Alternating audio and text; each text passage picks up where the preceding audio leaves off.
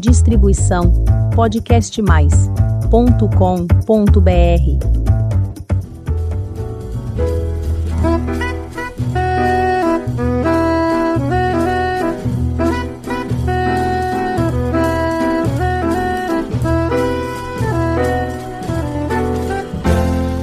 Olá, eu sou a Elizabeth Junqueira do canal Avosidade.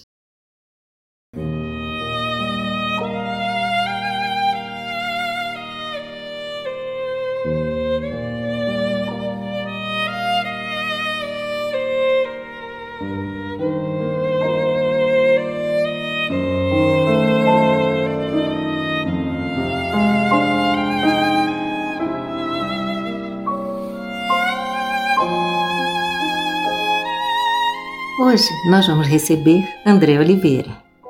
Ela tem formação em administração e marketing, mas fez uma pós-graduação em neurociência da aprendizagem. que será isso? Bem, vamos conhecer muitas coisas hoje, especialmente um tema muito diferente: ginástica para o cérebro. Todo mundo diz que a gente tem que fazer ginástica, não é? Muito obrigada, Andréa, por estar aqui conosco. Eu que agradeço o seu convite, é um prazer. Fala um pouquinho sobre você e seu trabalho.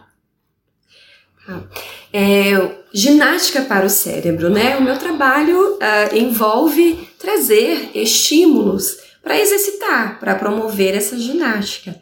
Então, o meu trabalho tem a ver com tirar as pessoas da zona de conforto. O que, que, que é isso? Como é que, que, que é uma ginástica para o cérebro? A gente faz é, desenvolver essa famosa atividades cognitivas. O que, que é isso? Troca assim miúdos para aqui para o nosso ouvinte. Então vamos usar ginástica e vamos falar cérebro, né? Uhum. Duas palavras.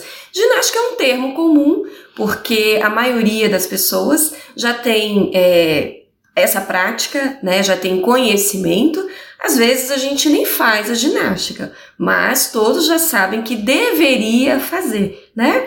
Então, ginástica é exercitar, é se movimentar, é mudar é, é, é de lugar, de, de ambiente e promover movimento. A gente também faz tudo isso. Só que o nosso detalhe é cérebro. Né? Então, quando a gente faz ginástica para o nosso corpo, para os outros membros do corpo, a gente exercita as pernas, os diferentes grupos musculares e no cérebro. A gente vai movimentar as nossas diferentes áreas. Então, eu vou desde o lobo frontal, o hipocampo, o lobo temporal, esses nomes mais técnicos, mas todos eles estão guardando as nossas habilidades que, que são as nossas habilidades? Memória é uma habilidade cognitiva, a concentração, o foco, né, o raciocínio. Então, a nossa ginástica para o cérebro consiste em trazer estímulo, movimento, novidade para todas essas habilidades de forma diferente para a gente a criar aí uma, uma parte é, saudável.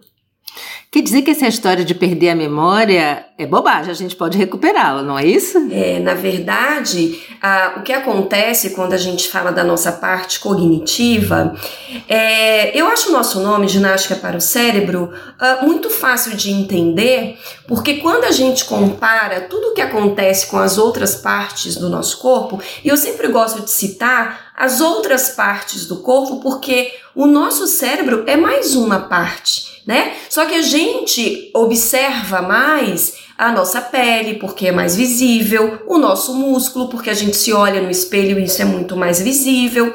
Então, quando a gente fala da memória, é algo que é interno, né? Mas assim como o corpo, ele a, a, o nosso cérebro também envelhece, né? Também tem declínio cognitivo. Então, a memória, a, a perda da memória, ela vai acontecendo, né? Só que é um processo muito lento. Então, o cognitivo, ele está relacionado com envelhecer, né? Se eu estou envelhecendo, eu estou diminuindo a minha performance. Por isso que a gente fala de perda. Então, de vez em quando a gente tem os lapsos, a gente tem aqueles brancos, né? E isso vai é, de, de, algumas maneiras é esporádico, né? em, alguns, em algumas faixas etárias, na verdade, são eventos esporádicos, mas conforme o tempo vai passando, isso vai se tornando mais recorrente. E aí a gente começa a entender, poxa, o que está acontecendo, né? Na verdade, é esse envelhecimento que vai diminuindo essa performance. Por isso que eu vou tendo esses lapsos e essa perda.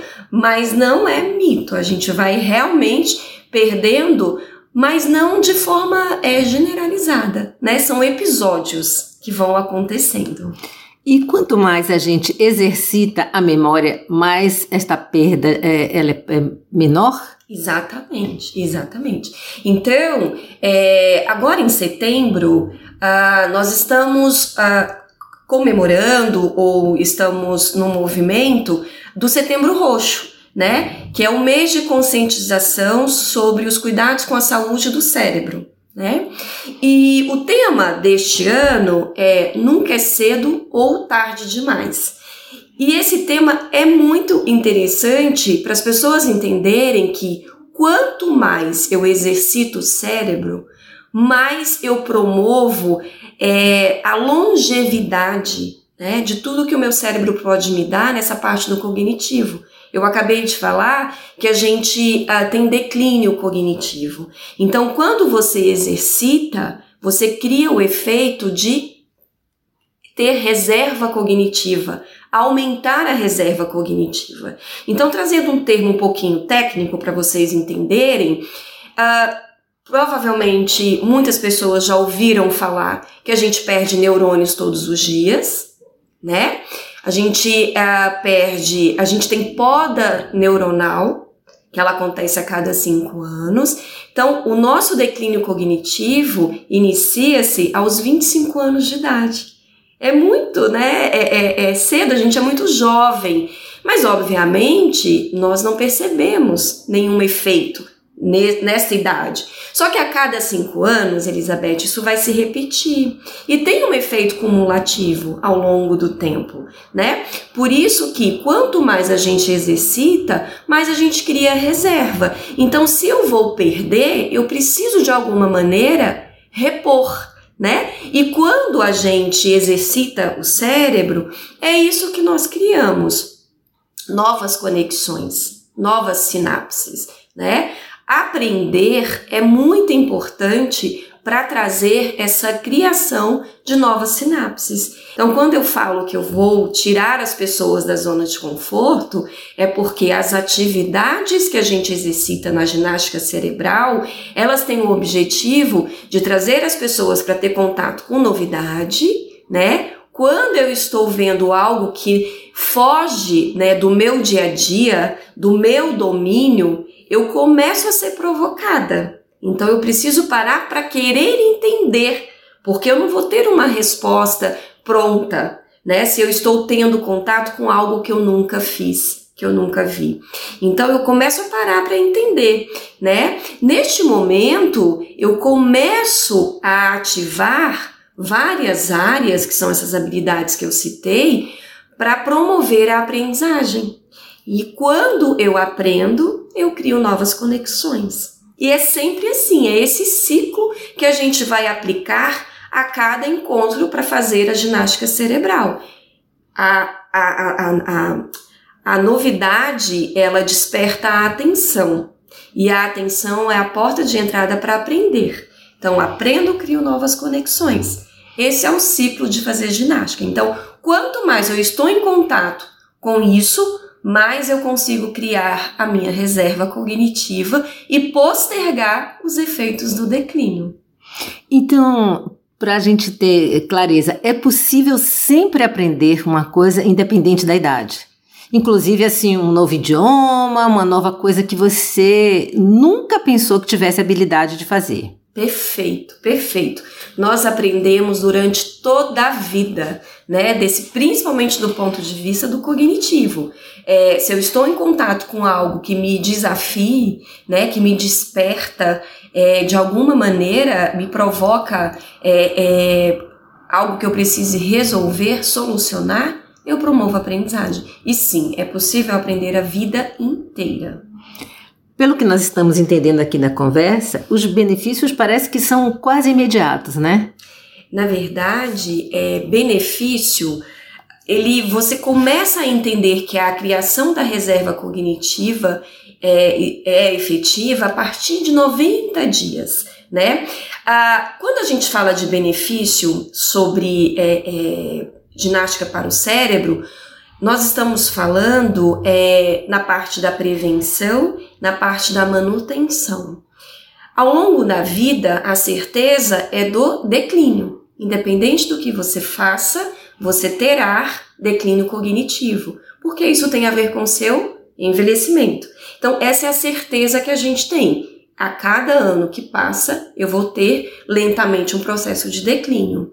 É, então, quando a gente fala de benefício sobre ginástica do cérebro, é, em, se eu mantiver a mesma performance ou se eu postergar esse declínio, já é benefício a gente já considera um benefício. É como se a gente estivesse fazendo aquela reserva dos músculos que você falou no começo da nossa conversa, né? Quem faz atividade física é, tem é, essa reserva para evitar é, declínios de locomoção, quedas e outras coisas. Isso acontece do mesmo jeito com a outra ginástica. Perfeito, Elizabeth.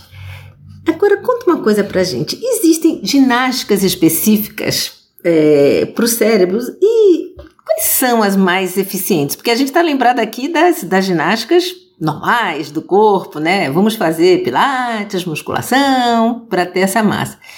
E para o cérebro, quais são essas ginásticas? Nós trabalhamos com a, a, a, ginástica para o cérebro, ela é repleta de vários tipos de atividades, né? Então, a, nós temos um método, né? E esse método ele é direcionado por três pilares. E aí nós estamos falando já do método que vocês implantam, que é o método Supera. Exatamente, que é tá. esse o método que vai trazer essa constância, né, e a diversificação dessas atividades que você perguntou.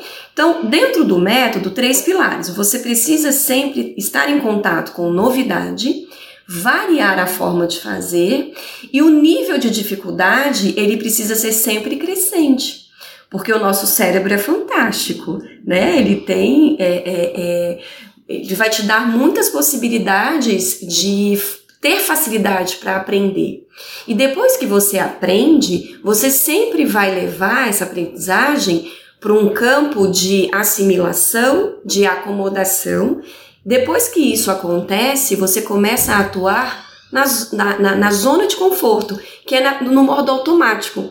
Talvez você já tenha percebido em algum momento que algumas atividades você faz de forma automatizada. Você não precisa necessariamente parar para pensar, para entender como eu abro uma porta, né? Como eu vou escovar o meu dente. Então, normalmente você faz isso de forma automatizada, pensando em tantas outras coisas. A gente vai também entender que em algum momento as nossas atividades vão para esse campo, né, da forma automatizada. E quando isso acontece, a gente aumenta o nível de dificuldade, né? E aí, entrando agora especificamente, uh, nós temos ferramentas para promover tudo isso. Então, eu tenho ferramentas que vão desde atividades de lógica, desde jogos de tabuleiro, de cartas, né?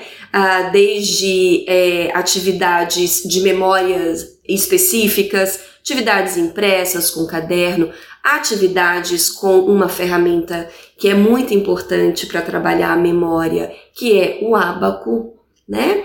Então, quando a gente começa a fazer é, é, aqui, a gente sempre vai ser direcionado pelos pilares e por essas ferramentas, que aí sim sustenta a variação, está sempre em contato com novidade e aumentando o nível de dificuldade.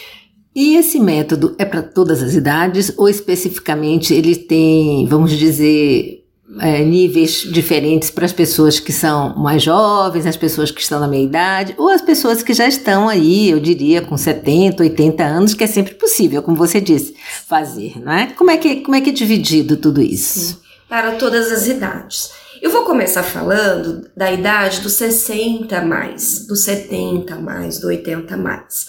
É, essa idade, uh, ela tem uma, uma aderência mais rápida, porque o benefício, uh, na verdade, a aderência é mais rápida porque a gente percebe mais os efeitos do declínio. Né? Então, como você começa a ter podas neuronais a partir dos 25 anos de idade, começa-se a perceber mais o efeito disso entrando nos 60. Então, a memória, você tem mais é, gaps, como a gente já citou aqui. Então, a partir dessa faixa etária, é, tem mais aderência porque percebe-se mais os, os já a parte do declínio, os efeitos, né? E você começa também a, a, ter os benefícios específicos, que é da manutenção. Eu também já falei que a gente precisa postergar, né? Então, nessa faixa etária, a gente posterga, mas a gente também posterga a partir dos 25 anos de idade. Estamos falando de reserva cognitiva. Então, é para todas as idades, 60 a mais, a partir dos 20 anos, que aí já vai é, trabalhar mais a parte da concentração, mais a parte é, do foco. Hoje a gente tem um grande problema que é a ansiedade, né? Então a pandemia trouxe aí efeitos que uh, hoje está muito real nessa parte da ansiedade, de ter que fazer muitas atividades é, ao mesmo tempo, e com isso as pessoas têm tido muito mais dificuldade em se concentrar e manter o foco, gerando ansiedade. Então, nessa faixa etária, a gente trabalha bastante a melhoria da concentração. E aí, quando eu falo dos mais novos, né, a partir dos 4 anos de idade, a gente está falando no desenvolvimento. É trazer essa faixa etária para ter contato e experiências para despertar o que fora, é, é, é, de repente, da ginástica para o cérebro, eles não consigam ter as experiências, né? Ou porque a escola não consegue é, é, colocar dentro da grade, né? Mas aí o que é despertar? Despertar o raciocínio lógico, parar para pensar como eu estou aprendendo, né? E principalmente também já começar a melhorar essa parte da concentração e do foco. Conta aqui para nosso ouvinte, como é que são as aulas? Vamos lá, a gente está aqui é, numa sala, tá certo? De aula, como uma, uma sala que todo mundo tem na cabeça. E como é que é a aula? Eu chego aqui, e eu trago o meu caderninho, né? Trago o lanche, a minha maçã, sento e faço o quê, André? Perfeito. Eu comecei comparando com ginástica de atividade física, é. né? Então aqui ninguém vai suar, aqui é um treino intelectual. Né? Oba! Né? É isso mesmo. Então é formato de sala de aula, carteira, né? A gente tem duração de duas horas. E a principal proposta é trabalhar a atenção. Então, nessa, durante essas duas horas, nós teremos blocos de atividades e a gente organiza esses blocos para trabalhar áreas diferentes do cérebro e habilidades diferentes nesses três, quatro ou cinco blocos que a gente sempre vai variar nos nossos encontros. Então, um encontro semanal com duração de duas horas. Nesses blocos eu tenho atividades impressas, eu tenho atividades projetadas, atividades individualizadas, que é cada um com o seu material dentro do seu ritmo, né? É, trazendo para fazer essas atividades com o que tem já da sua, da sua parte cognitiva, porque nós adquirimos é, a, a nossa parte cognitiva com as aprendizagens da vida. Então, quando você vem aqui trabalhar essa ginástica para o cérebro, Certamente, quando você se depara com as habilidades que nós vamos exercitar, você terá aptidão melhor para algumas coisas e para outras nem tanto. Por quê? Teve ou não experiência durante a vida. Né? Então, a sua parte acadêmica, a sua experiência profissional, suas experiências é, é, de instrumental, aprendi a tocar é, algum instrumento, canto, então tudo isso forma o nosso cognitivo. Os momentos serão individualizados e aí de, também individualizados e vamos ter os momentos no coletivos. E aí a gente vai para o outro bloco. Jogos, né? Jogos com quartetos, dinâmicas, neuróbicas. Então tudo isso aí vai formar esses blocos que serão variados durante essas duas horas. Só para esclarecer, o que é neuróbica? Ah, sabia que você ia perguntar. A neuróbica é uma forma rápida e efetiva de ativar o seu processamento cerebral. Então, é algo que eu faço que me tira muito da zona de conforto de uma forma muito forte é, e que vai me trazer um benefício rápido. Por exemplo, tentar fazer alguma atividade com o seu lado não dominante.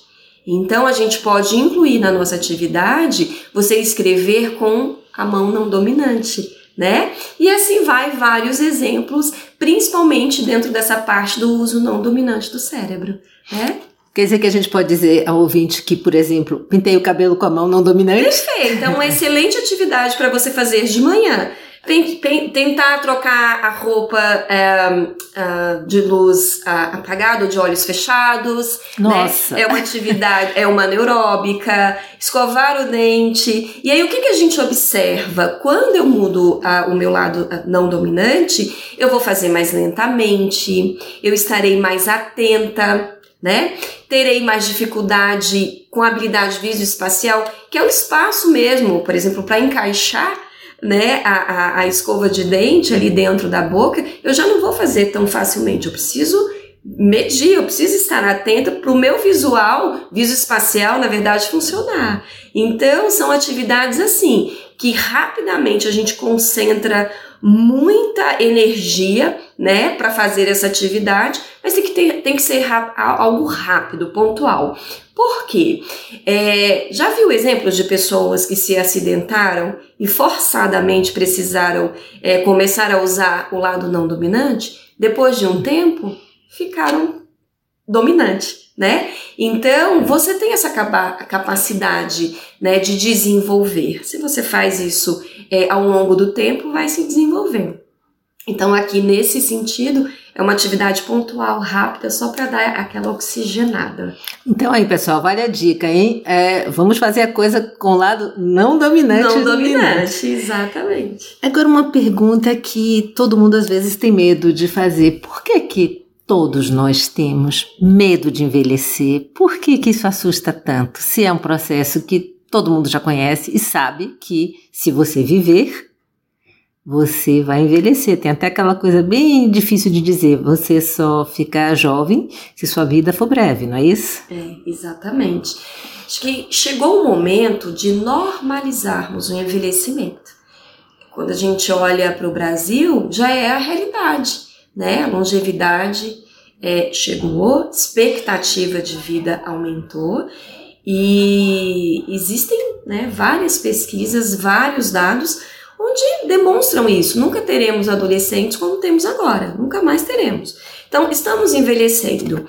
E uh, na nossa equipe, nós temos gerontólogos e eles trazem eh, essa conscientização que envelhecer não é perder a capacidade de fazer algo, é você entender que você fará as mesmas coisas num ritmo diferente.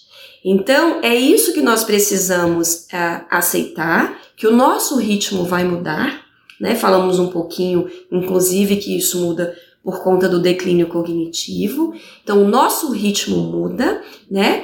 E então a gente precisa aceitar isso para nós mesmos e olhar para os nossos pais, né? E pessoas mais velhas que a gente tem é, é, convivência, que esse ritmo realmente muda. Então, temos que falar mais devagar, temos que checar, checar se, se o entendimento tem sido efetivo, né? Uh, mudar a forma de falar, temos mais paciência para explicar mais vezes.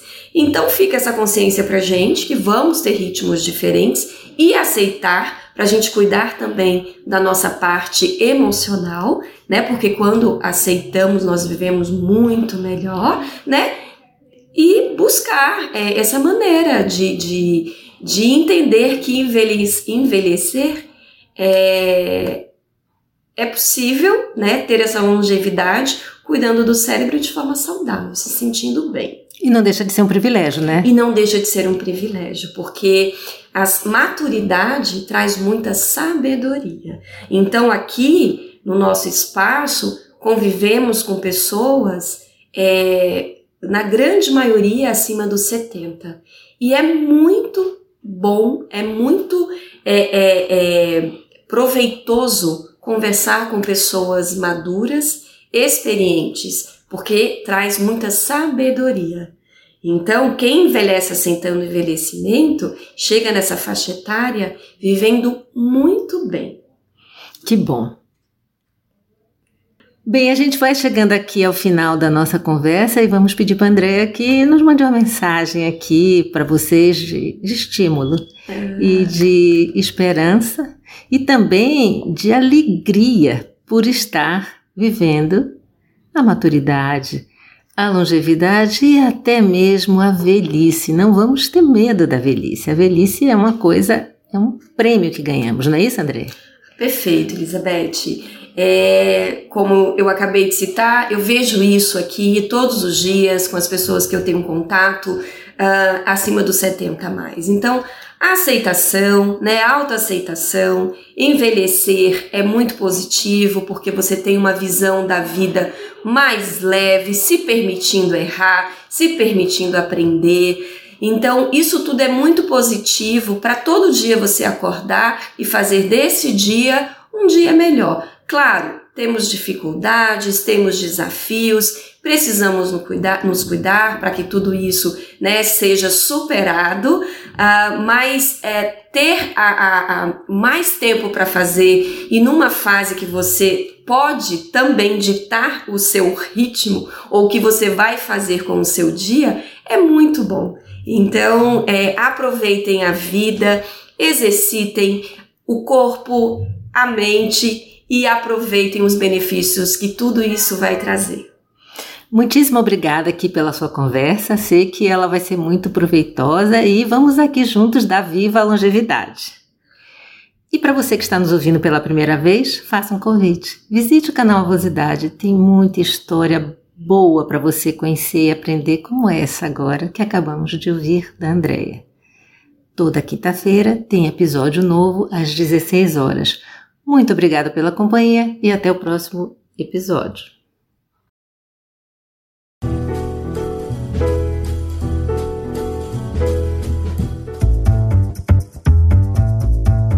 Distribuição podcastmais.com.br